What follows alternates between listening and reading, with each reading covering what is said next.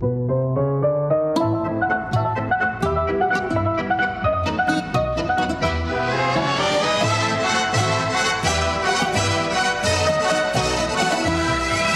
inconnu que le soldat, sa femme.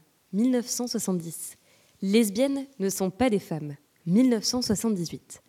Bienvenue dans un podcast, aujourd'hui non pas une affaire criminelle, quoique tout autant accueillie de façon violente dans l'espace public. Aujourd'hui, on va parler de l'affaire Wittig et de son apport dans les études de genre et dans le féminisme avec pour angle le lesbianisme politique. Alors aujourd'hui, en bref, on va parler de lesbienne, de corps, du langage, des composantes identitaires, de l'hétéronormativité. Et on va tenter aussi de faire honneur à cette femme hein, qui a été oubliée, que ce soit dans les mouvements féministes, mais aussi dans la pensée politique, euh, en littérature, en philosophie. Voilà un petit peu le projet pour cet épisode.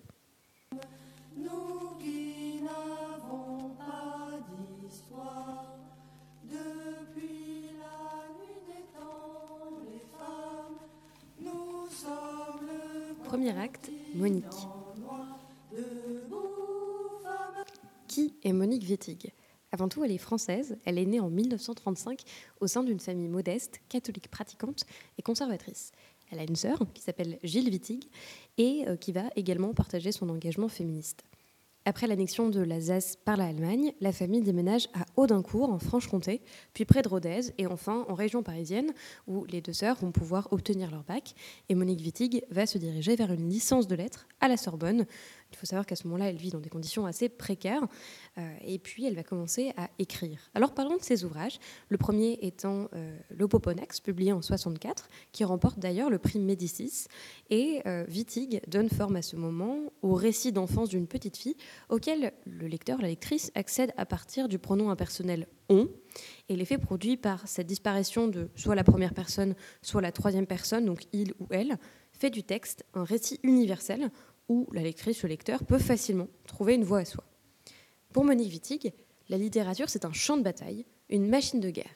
Ici, je cite Ilana Eloi dans son ouvrage Un cheval de Troie nommé Monique Wittig, lié en 2021. Autrement dit, la théorie du cheval de Troie, c'est une entrée dans la langue par la porte de la traduction pour ensuite travailler et faire dire à cette langue autre chose que ce qu'elle a toujours dit.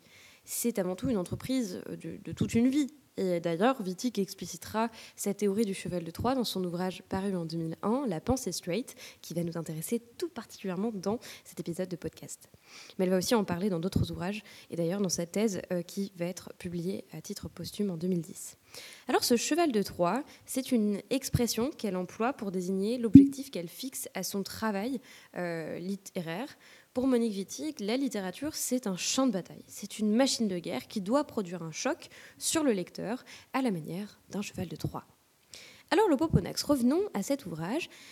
Avant tout, c'est un terme qui est un petit peu énigmatique, hein, mais qui est choisi euh, qui est choisi, euh, comment dire, avec, euh, avec euh, sens et avec, avec une certaine utilité, puisqu'il est utilisé comme un vide symbolique où l'on peut se projeter selon une perspective différente. Donc on se rend compte que l'utilisation du pronom on et le choix du, titre de l'ouvrage a un sens, puisqu'il s'agit finalement de redonner du sens à des mots qui soit sont galvaudés, soit sont oubliés, soit sont vidés parfois de leur sens. Donc il y, a vraiment un projet littéraire derrière. Et d'ailleurs, c'est avant tout un procédé révolutionnaire et qui est productif, qui permet de maîtriser le discours tout en évitant les contraintes des pronoms traditionnels, comme par exemple le nous. Et donc cette nouvelle forme narrative ne se soucie des distinctions de genre, et met avant tout euh, en avant une humanité, avant le sexe, l'identité de genre, etc. Et donc en érigeant ce fameux on en épicène, il devient indéterminé entre le singulier et le pluriel, représentant aussi tout le monde. Et donc cette utilisation assez audacieuse de la langue interroge sur ce qui prévaut avant la langue, avant le genre, neutralisant ainsi les notions binaires de nombre et de genre, puisque, rappelons-le, il s'agit d'une enfant et donc ça nous interroge vraiment sur le rapport à un monde qui a déjà été construit, qu'on n'a pas choisi, qui est binarisé, qui est euh, codifié par les mots. Alors d'une part, suivant Anna Livia, dénoncer la domination du masculin sur le féminin dans le domaine linguistique, et puis d'autre part, il y a un autre but, c'est donner à voir à l'enfance dans, son universalité. Donc il y a deux projets au sein de l'Oboponax, et donc ceci est possible car ce pronom ne marque pas le genre grammatical et est, permis, et est pertinent pour relater l'enfance, période où la socialisation n'est pas terminée encore.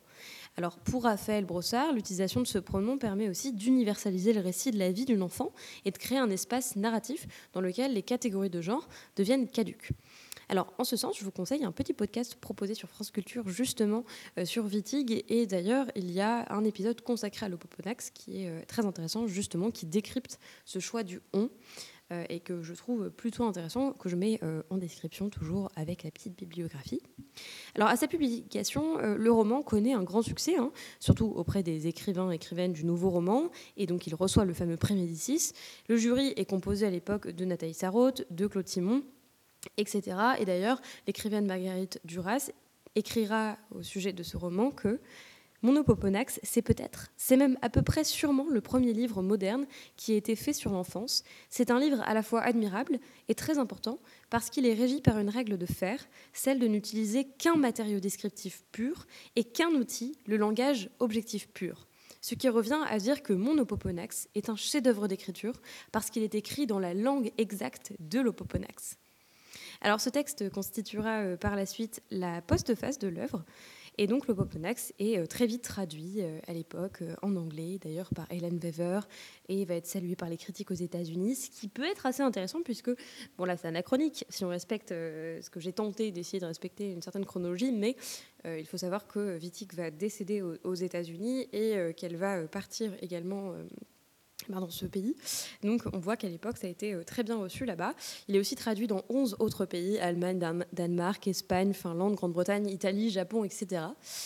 Et il faut savoir aussi quand même que euh, ce, euh, ce, livre est publié 4 ans avant, et ben avant mai 68. Donc dans le climat de révolte inauguré par 68, Wittig écrit un deuxième ouvrage, Les guerrières, qui va paraître en 69 et cet ouvrage, euh, c'est une sorte d'épopée révolutionnaire, féministe, qui échappe à la classification traditionnelle du récit, puisque la narration suit le mode de vie d'une communauté exclusivement féminine et va rendre compte de leurs rites, de leurs croyances. Et donc c'est assez intéressant, puisque vivant entre elles et partageant une sexualité lesbienne, elles rejettent les images de la femme pour sortir de l'alignation. Donc la deuxième partie du roman raconte la lutte armée donc, cette lutte armée fait référence au, titre même de l'œuvre, puisque guerrière, c'est un néologisme, puisque euh, c'est un mélange entre guerrière et guérilla. Donc, assez aussi intéressant, toujours ce petit jeu de mots, euh, ce, travail de la langue avec Wittig. En déconstruisant ces normes, Wittig remet en question les fondements mêmes de la société patriarcale, faisant des guerrières un véritable cheval de Troie, ou, pour citer un texte de Jacques Derrida qui parle de, l'invention. Euh, les guerrières proposent, pour le citer, une expérience de l'autre comme une invention de l'impossible, la seule invention possible. Bien qu'à sa publication, la critique littéraire française soit restée assez silencieuse, ce texte est aujourd'hui considéré comme une œuvre littéraire majeure, notamment par euh, les cercles féministes, car il consiste en une tentative de dépassement des catégories de genre, une tentative d'universalisation. Cet ouvrage est traduit en anglais en 71 par David Leveille et euh, il va être ensuite traduit en plusieurs langues. En 1973, Wittig publie Le corps lesbien, un ouvrage beaucoup plus intime, car il va explorer la thématique euh, du corps, de la sexualité, et elle va utiliser le point de vue lesbien, hein, euh, nécessaire selon elle pour échapper au système hétérosexuel et le renverser. On va revenir sur cette pensée qui est essentielle chez Wittig.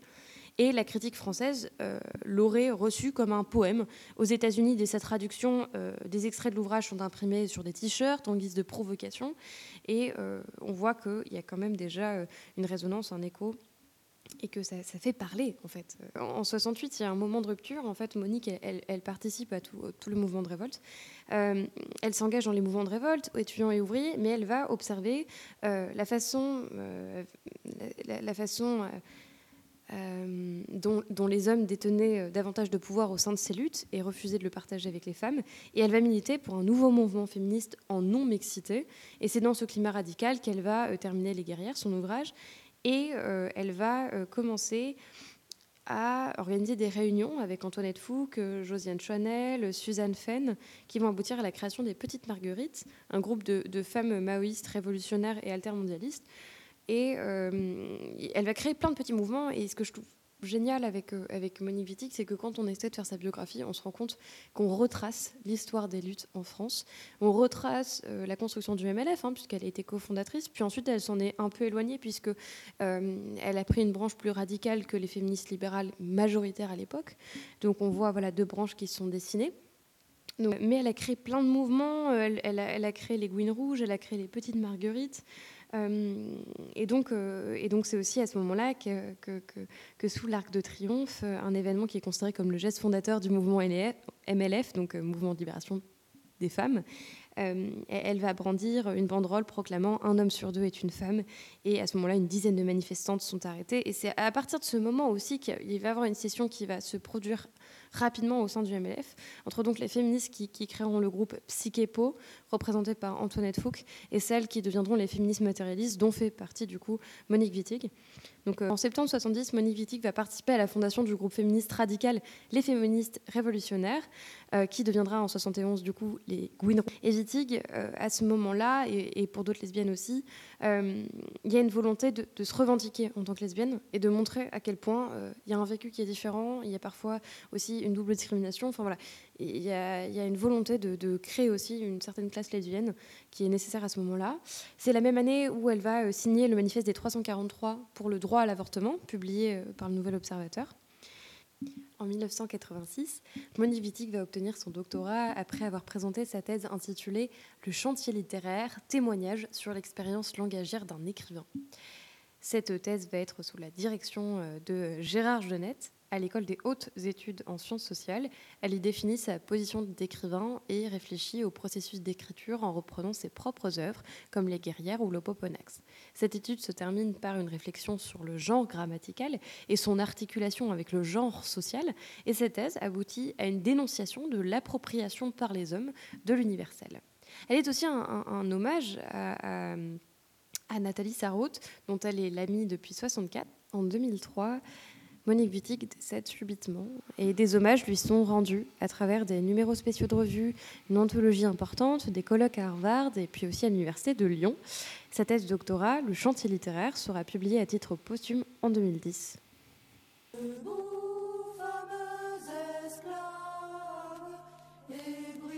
Deuxième acte, la pensée. Pour comprendre la pensée de Monique Wittig, il faut revenir à ce qu'est la pensée straight. C'est avant tout un système politique euh, qui euh, désigne un fonctionnement social basé sur la répartition binaire des êtres humains en catégories de sexe, premièrement, donc femmes et hommes, selon des critères biologiques et l'utilisation des organes génitaux, mâles et femelles, comme marqueurs de l'identité sexuelle. À ces deux sexes sont attribués deux genres, féminin et masculin, auxquels correspondent des caractéristiques, par exemple l'empathie, la force, la raison, la tempérance, des rôles sociaux, division socio-sexuelle du travail, répartition des tâches domestiques, appropriation des fonctions directives par la classe des hommes, une orientation sexuelle, attirance pour le sexe opposé, et un destin, par exemple celui d'être mère, mère au foyer, père travailleur, etc. Et la différence entre les sexes et l'hétérosexualité sont deux concepts constitutifs de l'hétérosexualité. Wittig va également, dans une autre binarité, travailler sur la notion de sphère privée et sphère publique. Ces deux notions euh, nous permettent de mieux comprendre la pensée straight, de façon toujours binaire. Le privé est attribué au féminin, la famille, l'intimité, la sexualité procréative. Le public est le domaine du masculin, du travail, de la sociabilité, de la sexualité non procréative, donc euh, en lien avec le désir, euh, etc. La différence entre les sexes est définie, légitimée, rendue irrémédiable par le postulat suivant les mâles et les femelles sont différents par nature, et cette différence ontologique se manifeste physiquement et intellectuellement, et les manques de l'un trouvent leur complément dans les attributs de l'autre.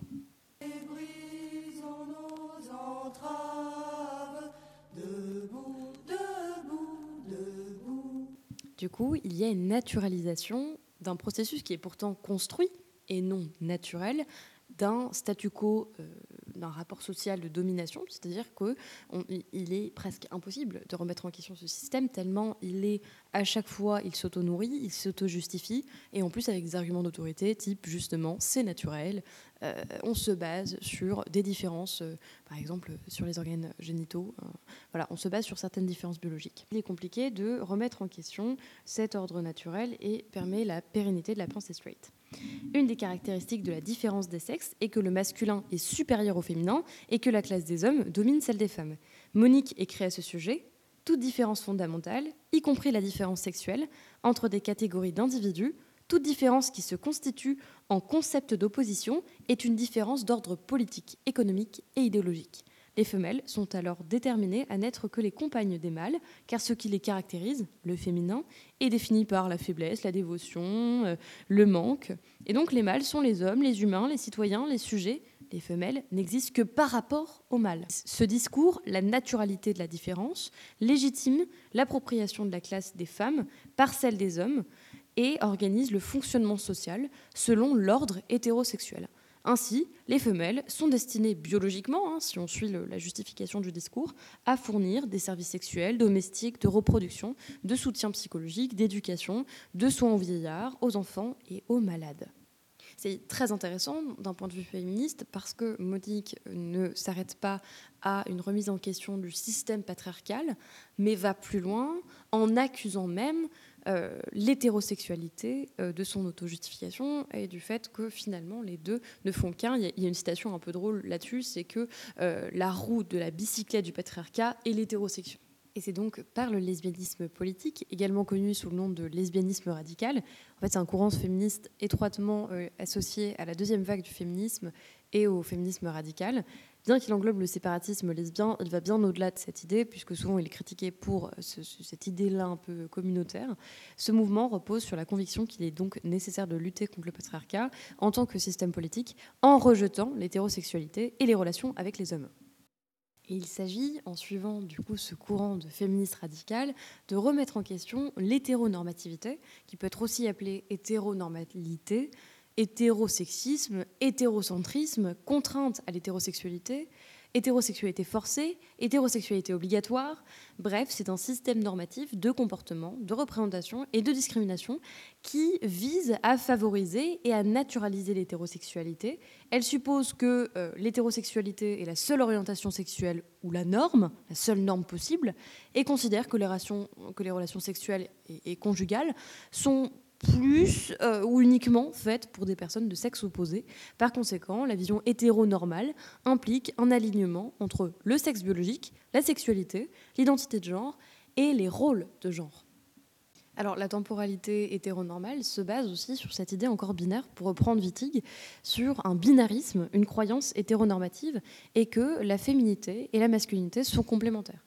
L'hétérosexisme n'est pas seulement un système de valeurs personnelles, c'est avant tout un outil du maintien de la dichotomie des sexes, masculin, féminin. Euh, on pourrait même utiliser un mot valise, l'hétéropatriarcat, avec euh, du coup la composition hétérosexualité et patriarcat, comme ça, on décrirait bien ce système sociopolitique dans lequel le genre masculin et l'hétérosexualité dominent d'autres genres et d'autres orientations sexuelles.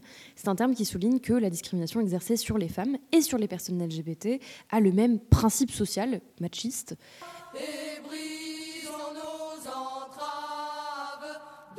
Les lesbiennes ne sont pas des femmes. C'est peut-être la citation la plus connue de Wittig euh, et, discutée aujourd'hui. Hein qui en assumait à l'époque déjà sa radicalité.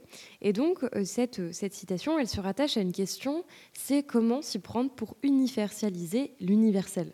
L'objectif final est clairement euh, énoncé par Wittig, je la cite ici, Cela ne peut s'accomplir que par la destruction de l'hétérosexualité. Nous devons la détruire et commencer à penser au-delà d'elle si nous voulons commencer à penser vraiment de la même manière que nous devons détruire les sexes en tant que réalité sociologique si nous voulons commencer à exister. Mais alors, comment s'y prendre? Pour Wittig, il faut euh, faire sécession par le lesbianisme. Le lesbianisme, pour le moment, nous fournit la seule forme sociale dans laquelle nous puissions vivre libre. Je la cite encore ici. Pendant des siècles d'histoire, l'hétérosexualité allait tellement de soi qu'elle n'avait pas de, nom. C'était la norme sociale, c'était un contrat social, c'était un régime politique, une institution qui n'a pas d'existence pourtant juridique. Et donc ce choix politique de l'homosexualité, sa revendication contraint le régime de domination hétéronormé à euh, dire son nom. Nommer l'hétérosexualité peut être mise en question, contestée à ce moment-là. Cette politisation est décisive et d'ailleurs euh, Monique Wittig revendique un lesbianisme politique. C'est justement ici qui prend tout son sens, puisque pour devenir une classe, pour avoir une conscience de classe en lutte contre une autre qui l'opprime, il faut dire qu'on est classe. Et le fait de dire qu'il y a cette réalité autre qu'on tente d'occulter, c'est déjà quelque chose de, de révolutionnaire en un sens, puisqu'il y a une révolte. Et donc le lesbianisme n'est pas seulement un opérateur de prise de conscience, il constitue déjà dans les faits une sortie hors du régime de l'hétérosexualité. Et donc Wittig nous dit le lesbianisme est le seul concept que je connaisse qui soit au-delà des catégories de sexe, femme et homme, parce que le sujet désigné lesbienne n'est pas une femme, ni économiquement, ni politiquement, ni idéologiquement.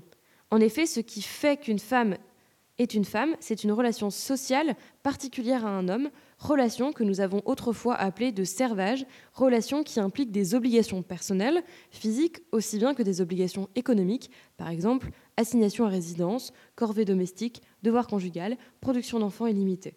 Relation à laquelle les lesbiennes échappent en refusant de devenir ou de rester hétérosexuelles.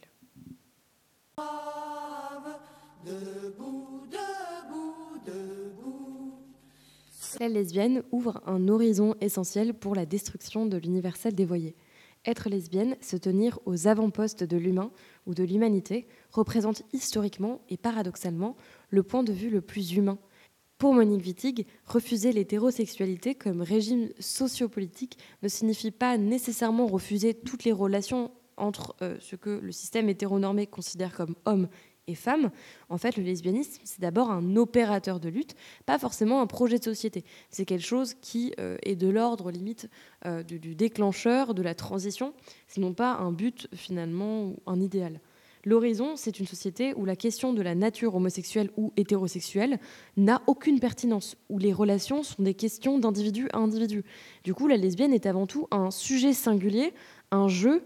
Euh, dans son ouvrage Le corps lesbien, elle parle d'un jeu avec une barre oblique, c'est-à-dire J, barre oblique, E, pour euh, définir ce, justement euh, ce tout nouveau sujet singulier, insaisissable, rétif aux assignations et dont le désir peut s'affranchir des normes.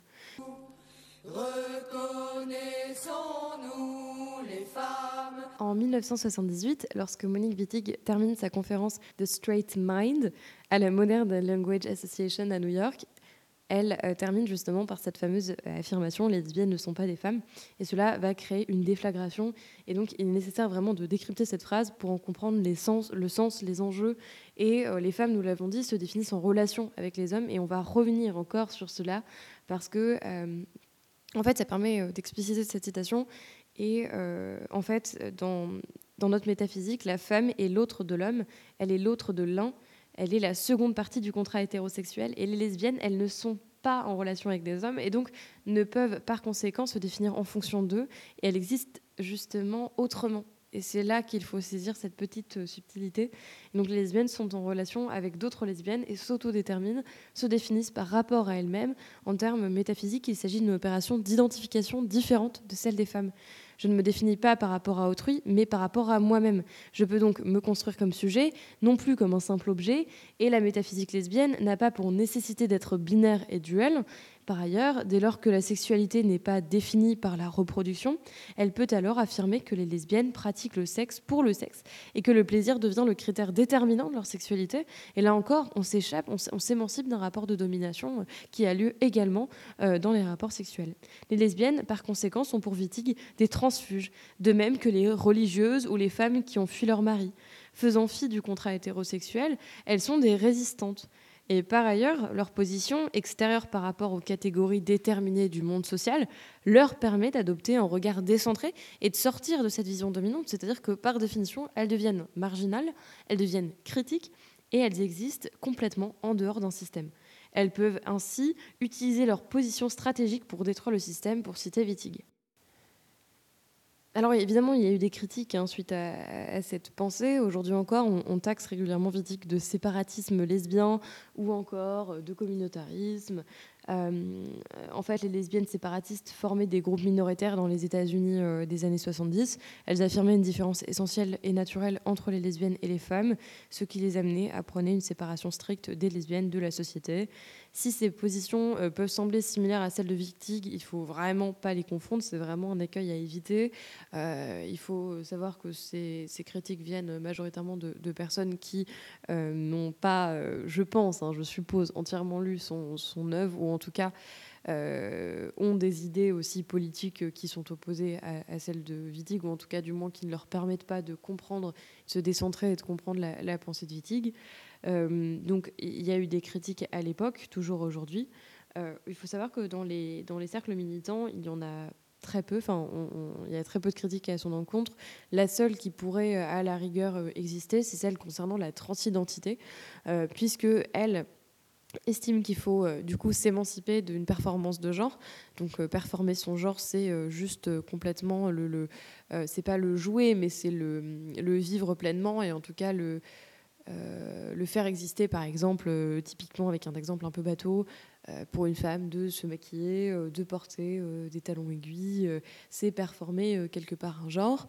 Et euh, elle est euh, finalement pour cette émancipation euh, complète du système. Et au contraire, dans la transidentité, on a un passage un peu obligé dans la performance de genre pour prouver à la société que on est ce qu'on est, puisque la société finalement ne veut pas reconnaître les personnes trans et ne veulent pas reconnaître, enfin la société ne veut pas reconnaître le, genre senti, vécu d'une personne trans. Donc c'est vrai que là, il y a vraiment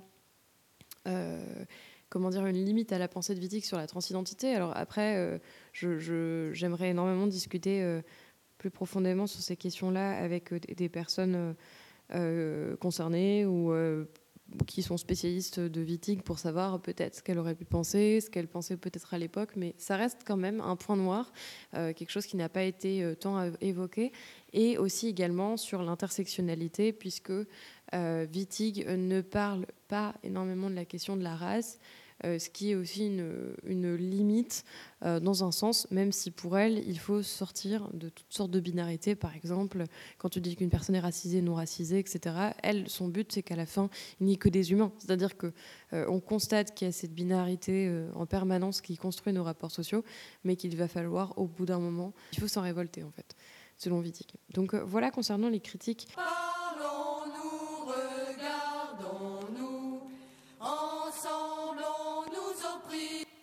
Ce qui est une femme, c'est une relation sociale particulière à un homme.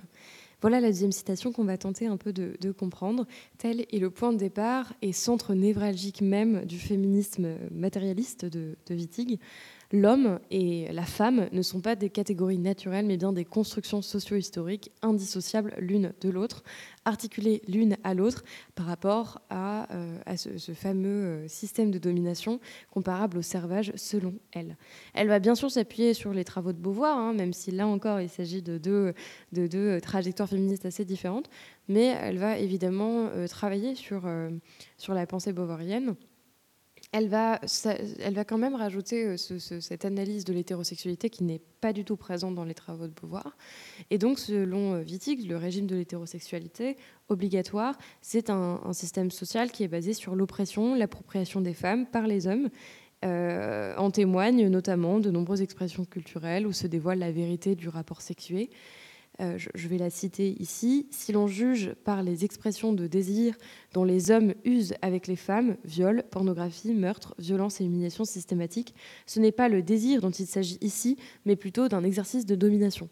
Je trouve extrêmement intéressant de revenir là-dessus, puisque finalement, si on essaye de justifier l'hétérosexualité comme quelque chose de naturel, qui répond à un désir, etc., on se rend compte dans cette violence qu'on ne peut pas parler euh, de désir, mais plutôt d'un exercice de domination pour la reprendre.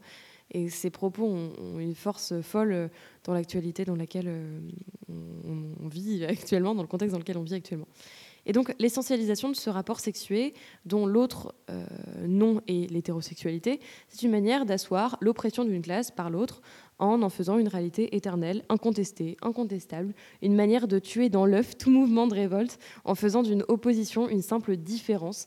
Masculin, féminin, mâle, femelle sont donc des catégories qui servent à dissimuler le fait que les différences sociales euh, relèvent toujours d'un ordre économique, politique et idéologique. La femme n'est pas chacune de nous, mais une construction politique et idéologique qui nie les femmes, soit le produit d'une relation d'exploitation. La femme n'est là que pour rendre des choses euh, confuses et pour dissimuler la réalité des femmes. C'est cette opposition du pluriel et du singulier, Monique Wittig adore euh, adore l'utiliser. Et donc cette essentialisation du rapport sexué s'enracine dans une naturalisation de la femme, où la question de la maternité devient primordiale. Femme, c'est un corps considéré exclusivement selon une finalité d'engendrement propre à un régime hétérosexuel. Et d'ailleurs, on se rend compte, hein, voilà, quand, quand euh, on va euh, se prendre des réflexions du type euh, Ah, l'horloge biologique tourne, Ah, tu n'as pas d'enfant. voilà, donc on voit qu'il y a une vraie pression sociale sur ce point-là. Et donc Wittig, hein, euh, elle, pense le monde d'une façon matérialiste, c'est pour ça qu'elle parle en classe. Euh, elle, pense la structure du monde en termes économiques et l'adapte dans une lecture féministe des rapports sociaux, c'est absolument pertinent euh, aussi. Elle montre que la définition de la femme en tant qu'être humain, différent de l'homme, c'est un mythe construit qui, en fait, prend place dans une dialectique. Et donc, elle va reprendre la dialectique hegelienne. Il existe donc un maître actif et un esclave passif le maître domine l'esclave, qui peut, lui, rentrer en conflit jusqu'à ce qu'il parvienne à s'émanciper et ainsi à abolir les catégories de maître et d'esclave, puisque si l'esclave est libéré, il n'y a plus de maître ni d'esclave, mais donc deux êtres humains. Karl Marx Karl Marx reprend euh, ce mécanisme pour l'adapter à la lutte des classes. Hein. La classe dominante exploite la classe ouvrière qui ensuite se rebellera et s'émancipera et ainsi il n'y aura donc plus de groupes séparés et de rapports de domination. Cette dialectique euh, va être prise donc par Wittig. Elle l'adapte aux hommes et aux femmes. En fait, la femme est définie par la domination de l'homme hein, au départ. Les hommes dominent les femmes qui ensuite se révolteront. En tout cas, c'est un espoir proposé par, euh, par Wittig. Et lorsqu'elles parviendront à s'émanciper, il ne restera ni homme ni femme, mais seulement deux êtres humains, et c'est ainsi que seront supprimées ces catégories, et c'est pareil pour l'hétérosexualité. Donc voilà, en fait, elle va partir de, cette dialectique qui repose uniquement sur une binarité, que ce soit la binarité de genre, femme-homme, la binarité dans l'orientation sexuelle, tout n'est que binaire. Et ça, c'est des pensées qu'elle a, qu'elle a, euh, qu'elle a, qu'elle a reprises en fait de philosophes puisque dans la pensée straight, elle commence son ouvrage par euh, une analyse philosophique justement de cette construction de la binarité. Elle cite Platon, Aristote, elle reprend Hegel. C'est extrêmement pertinent. Il faut savoir que la pensée straight, c'est un de ses ouvrages les plus, les plus philo parce que, euh, en général, elle passe par la littérature plus que par la philosophie un peu pure et dure, presque théorique. Par exemple, dans le corps lesbien, dans les guerrières, dans le poponex, à chaque fois, bah, elle passe par l'écriture, euh, c'est très créatif, euh, c'est imaginatif. Dans La pensée straight, on est quand même dans un ouvrage qui est limite théorie politique, qui n'est pas ouvert à tous dans un sens, parce que euh, voilà, il y a des termes assez techniques, qui n'est pas facile à déchiffrer qui est, court à lire et qui est, est génial. Hein. C'est juste qu'il est moins accessible que les autres et il est moins littéraire que les autres. Et c'est là quand même qu'on peut le plus analyser quand même la pensée de Wittig puisqu'elle est plus claire, moins d'interprétation, euh, moins de tout est dit quoi, tout est dit. Donc je vous conseille évidemment en tout point d'aller lire la pensée straight puisque je n'arriverai jamais à retraduire euh, bah, cette pensée dans sa globalité. Debout, debout, Reconnaissons-nous les femmes, parlons-nous, regardons-nous, ensemble on nous opprime les femmes, ensemble révoltons-nous. Debout, fameux esclaves et La classe des hommes s'est appropriée l'universel. Alors, femmes et hommes apparaissent euh, donc à deux classes inégales, dont seule l'une peut prétendre à l'universel, hein, selon Wittig. Historiquement, on peut constater que la classe des hommes s'est appropriée l'universel et la possibilité de le manipuler à son compte, sans qu'il semble même y avoir d'abus de pouvoir, en somme, naturellement. Si l'homme est comme chez lui dans l'universel, c'est toutefois que l'universel, tel qu'il s'est exprimé historiquement, ne l'est pas vraiment, et qu'il est surtout à la mesure de l'homme. Il faut bien comprendre que les hommes ne sont pas nés avec une capacité pour l'universel hein, qui ferait euh, défaut aux femmes à la naissance, réduite qu'elle serait euh, par constitution au spécifique et au particulier. En fait, ce dévoiement se manifeste au plus haut point dans la manière dont nous concevons spontanément l'être humain. Ce qui a été considéré jusqu'à présent comme humain dans notre philosophie occidentale ne concerne qu'une minorité de personnes, les hommes blancs, les propriétaires de moyens de production, ainsi que les philosophes qui depuis toujours théorisent leur point de vue comme étant absolument le seul possible. Donc en fait, elle va bien, bien plus loin dans cette pensée. Elle va jusqu'à questionner l'universel. Et là, ça nous fait penser à un, second, euh, un second auteur, c'est-à-dire Marcuse. Marcuse qui va lui encore questionner cette universalité. Euh, lui aussi est matérialiste, hein, donc il y, a, des points communs à faire entre les deux. Et ce qui est particulièrement intéressant ici, c'est qu'elle va Oh, on, a compris qu'elle allait au-delà de la pensée féministe de l'époque en rajoutant euh, un deuxième rapport de domination qui est l'hétérosexualité, mais elle va encore plus loin. Elle explique qu'on a créé un universel qui justifiait toute cette matrice, c'est-à-dire qu'il y a vraiment une construction d'une pensée. Euh, donc on sort de cette binarité, c'est-à-dire que là, il n'y a qu'une pensée possible euh, et donc Wittig n'appelle pas pour autant à un abandon de l'universel au profit du particularisme, mais au contraire à une forme de réinvestissement de l'universel afin d'en dérober la propriété de l'homme. Et donc les femmes ne devraient jamais formuler euh, cette obligation à être différentes, euh, reléguées à la catégorie de l'autre comme un droit à la différence, ne devraient jamais s'abandonner à la fierté d'être différentes, ni la pensée de l'autre, ni la pensée de la différence ne devrait être possible pour nous, parce que rien de ce qui est humain est étrange. Donc là, c'est super intéressant parce que elle essaie de comment dire d'alerter sur un autre écueil euh, qui est donc de retomber dans un schéma euh, différence universel particulier. Elle alerte en disant les femmes ne doivent pas euh, forcément être euh, comment dire euh, différente des autres. Ça peut nous faire penser aujourd'hui au phénomène des like euh, not like the other girl. Voilà, bon, je vais faire avec l'accent français, mais bref.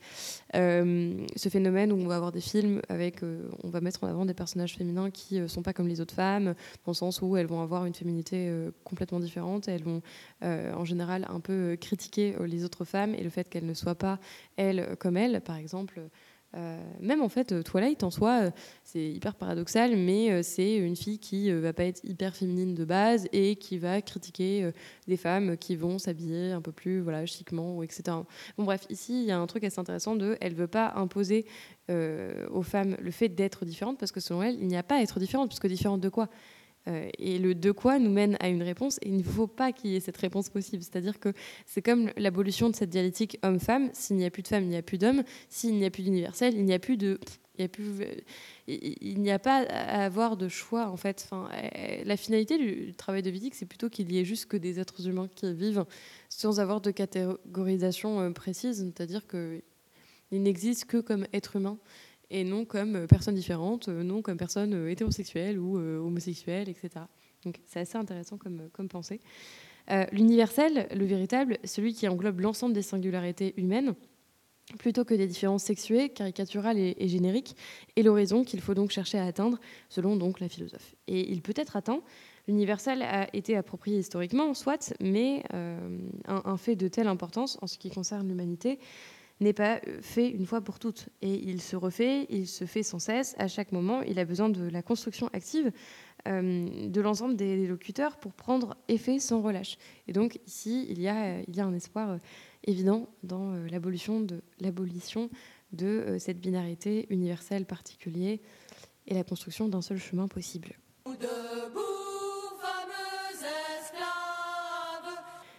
Troisième acte, par-delà, Wittig entre normalisation et hétéronormativité, la construction de l'identité homosexuelle.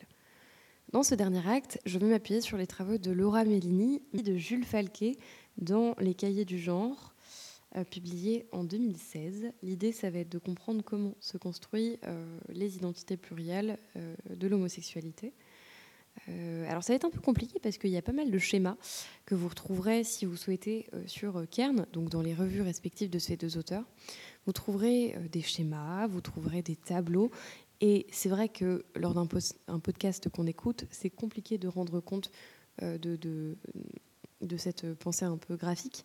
je tenterai quand même de rendre ça assez clair, mais je vous conseille de, de si ça vous intéresse, les représentations proposées par les auteurs. Alors c'est intéressant de voir à quel point il y a différentes manières d'être lesbienne. euh, il y a euh, une, première dichotomie, celle de nature-choix. Donc on se rend compte finalement en, écoutant ce podcast qu'en permanence, il y a des dichotomies, il y a euh, des oppositions, une binarité qui s'impose. C'est assez intéressant de voir comment la pensée se construit, et, Platon l'avait déjà fait remarquer, par cette binarité qui rassure et qui, qui aussi évite de penser le complexe. C'est-à-dire que euh, c'est aussi un leurre, une illusion, une façon de, se contenter d'une pensée simpliste sans remettre en question un schéma et c'est berçant en fait comme illusion. Et donc euh, la première dichotomie, c'est nature-choix. L'homosexualité peut être décrite comme euh, une condition subie. C'est la représentation courante de l'homosexualité, hein, issue du discours médical, et donc pensée comme naturelle. On n'y peut rien, en bref soit comme le résultat d'un choix, et c'est en particulier dans certains milieux féministes que le lesbianisme a été valorisé comme choix, donc notamment dans le euh, milieu euh, dans lequel euh, a émergé Wittig.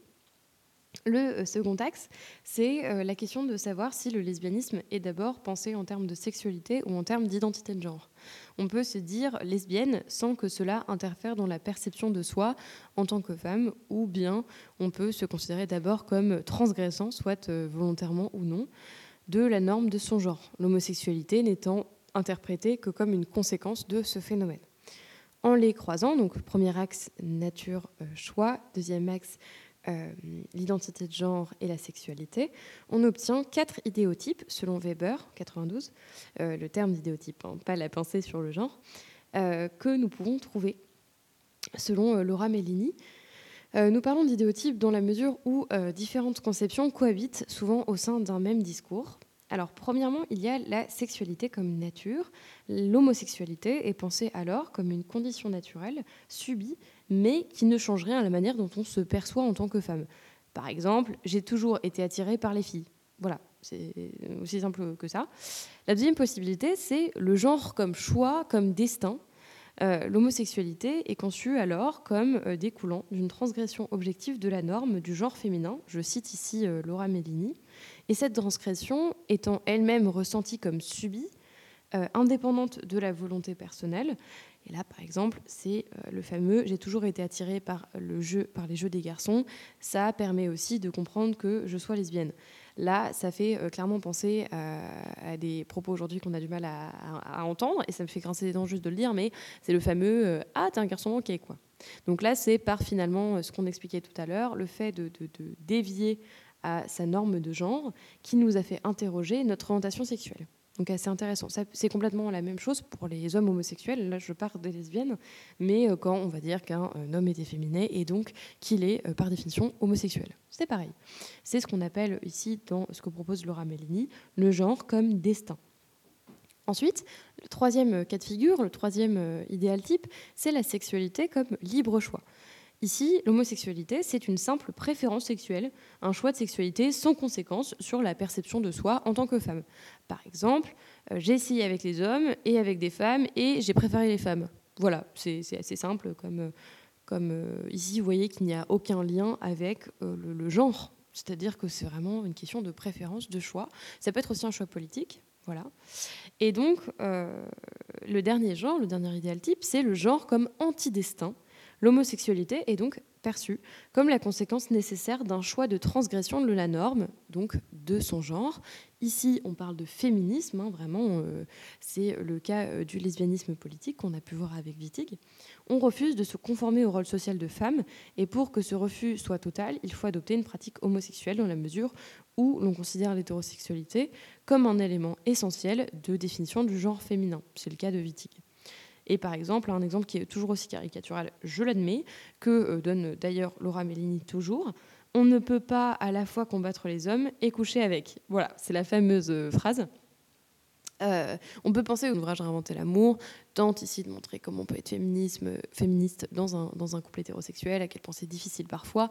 Bref, on comprend ici ce choix des féministes, des féministes parce que c'est particulièrement difficile de, rester dans un régime d'hétérosexualité en étant euh, féministe. Voilà.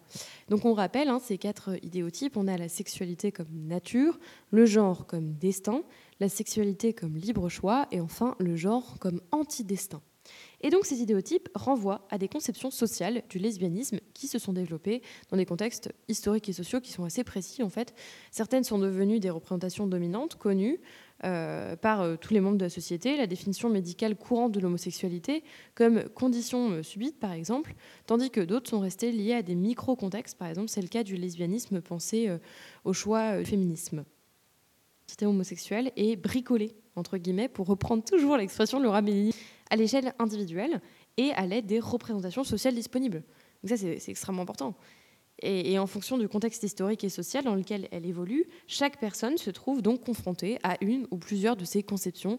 En résulte des tensions plus ou moins fortes dans les constructions euh, personnelles de l'identité euh, lesbienne.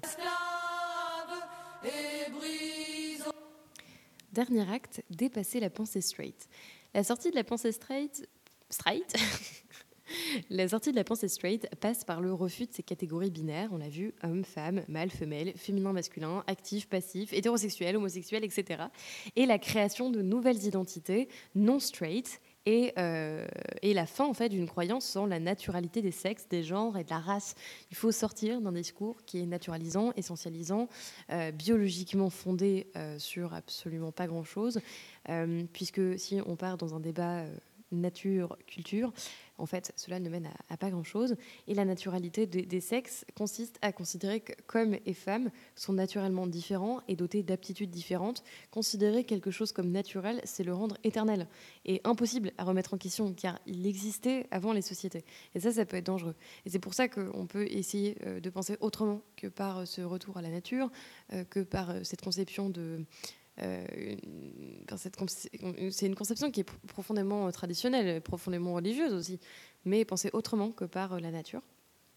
Et donc, il s'agit plutôt de, s'opposer à ces formes de, féminisme qui peuvent uniquement choisir un aménagement d'un système binaire hétérosexuel ou qui, en tout cas, c'est ce que pense Wittig. Wittig, elle s'oppose à certaines formes de féminisme, voulant uniquement un aménagement du système binaire hétérosexuel, et elle, exprime sa volonté de supprimer radicalement les institutions de mode de pensée euh, qui euh, sont construits sur, selon, euh, sur, sur cette division binaire. Et une fois institutions supprimées, il serait alors possible de proposer une nouvelle définition de la personne qui dépasserait donc des catégories qu'on a vues prédéterminées. Je ne vais pas les reciter parce que c'est long, mais on a vu homme, femme, mâle, femelle, etc. Ce sujet nouveau forgerait ces nouveaux concepts, c'est-à-dire désir, jouissance, culture, libérés de la norme hétérosexuelle on peut parler d'une norme hétérosexiste, en fait, finalement, plus que d'hétérosexuelle ou d'hétéronormative. Euh, et donc le lesbianisme a euh, pour but de déconstruire le mythe de la femme. Et pour Wittig, donc, cette, cette division hétérosexuelle et naturelle des sexes a contribué à euh, construire le mythe de la femme. ça aussi, hein, ça, ça, nous fait penser à Beauvoir, mais toujours avec une relecture bien plus radicale, bien plus comment dire, euh, pas libéral et matérialiste du coup de Wittig. Et donc chaque femme aurait en elle cette essence féminine, douceur, prendre soin de soi, discrète, etc., à développer. Et Wittig, cite un reproche, enfin, cependant, Wittig, cite un reproche souvent fait aux femmes lesbiennes, c'est celui de ne pas être de vraies femmes. Or, si ces dernières sont bien des femmes, elles ne correspondent pas à ce mythe. Et donc, ce faisant, les lesbiennes remettent en cause ce mythe, car être femme ne va donc pas de soi, puisqu'il y en a des vraies et des fausses. Il y a. Voilà. je, je pète un cap sur la fin de ce, podcast, c'est n'importe quoi. De plus, pour elle, la femme est un mythe qui n'a de sens que dans ce rapport de force hétérosexuelle homme-femme. Et donc, elle n'existe que sous le regard de l'homme. Et donc, être une femme lesbienne, c'est un, un non-sens. C'est un non-sens. Wittig révèle que l'hétérosexualité n'est ni naturelle, ni un fait donné, c'est un régime politique. Euh, et, ainsi, pour, pour instaurer la lutte des classes, il est impératif de transcender ces catégories normatives et aliénantes d'hommes, de femmes. Et dans cette perspective, être lesbienne, c'est-à-dire échapper à la structure hétérosexuelle, tant sociale que conceptuelle, constitue une faille, une brèche permettant euh, de penser ce qui est toujours déjà là. Et elle a ainsi transformé la notion même de travail, en fait, puisqu'elle a euh, aussi théorisé cette appropriation des corps comme machine à force de travail. Elle a montré que la sexualité pouvait être appréhendée comme un travail dans la continuité des rapports sociaux de sexe existants et profondément dénaturaliser la maternité. L'auteur propose ensuite le concept de combinatoire straight, régissant à la fois l'alliance et la filiation et organisant toutes les dynamiques simultanées et historiques des rapports sociaux de sexe, de race, de classe. La combinatoire straight constitue un nouvel outil pour analyser la reproduction sociale et pour penser le développement historique du capitalisme, mais aussi l'actualité néolibérale dans une perspective qui rejoint une partie du féminisme décolonial latino-américain et aussi des Caraïbes. Finalement, euh, en bref, cette pensée féministe matérialiste, imbricationniste, pourrait-on dire, et presque décoloniale si on l'associe à d'autres penseuses, provient d'eux et vise à euh, nourrir l'action individuelle et collective pour la transformation des rapports sociaux et souligne à quel point il ne s'agit pas de lutter isolément pour l'adoucissement et pour euh, le, changement, ce qui risque de renforcer euh, mais, en fait, il s'agit de se battre de manière concertée pour l'abolition simultanée de tous, condition sine qua non d'une réelle victoire. Pour citer ici la fin et la conclusion de Jules Falquet, je reprends euh, ces mots. Debout, debout, debout, le temps de la colère, Merci de m'avoir écouté sur un podcast. J'espère que cet épisode vous aura plu. Il a été dense, je vous l'accorde. On a eu une première partie pour retracer les ouvrages de Monique Wittig et sa vie. Une seconde en reprenant ses citations, en tentant de les décrypter, les plus grandes, les plus connues, les plus discutées, les plus controversées. Et enfin, une dernière partie pour dépasser la pensée straight. Et j'espère quand même que tout ça vous a bien plu. Je vous souhaite une bonne journée, slash une bonne soirée, je sais pas. Bisous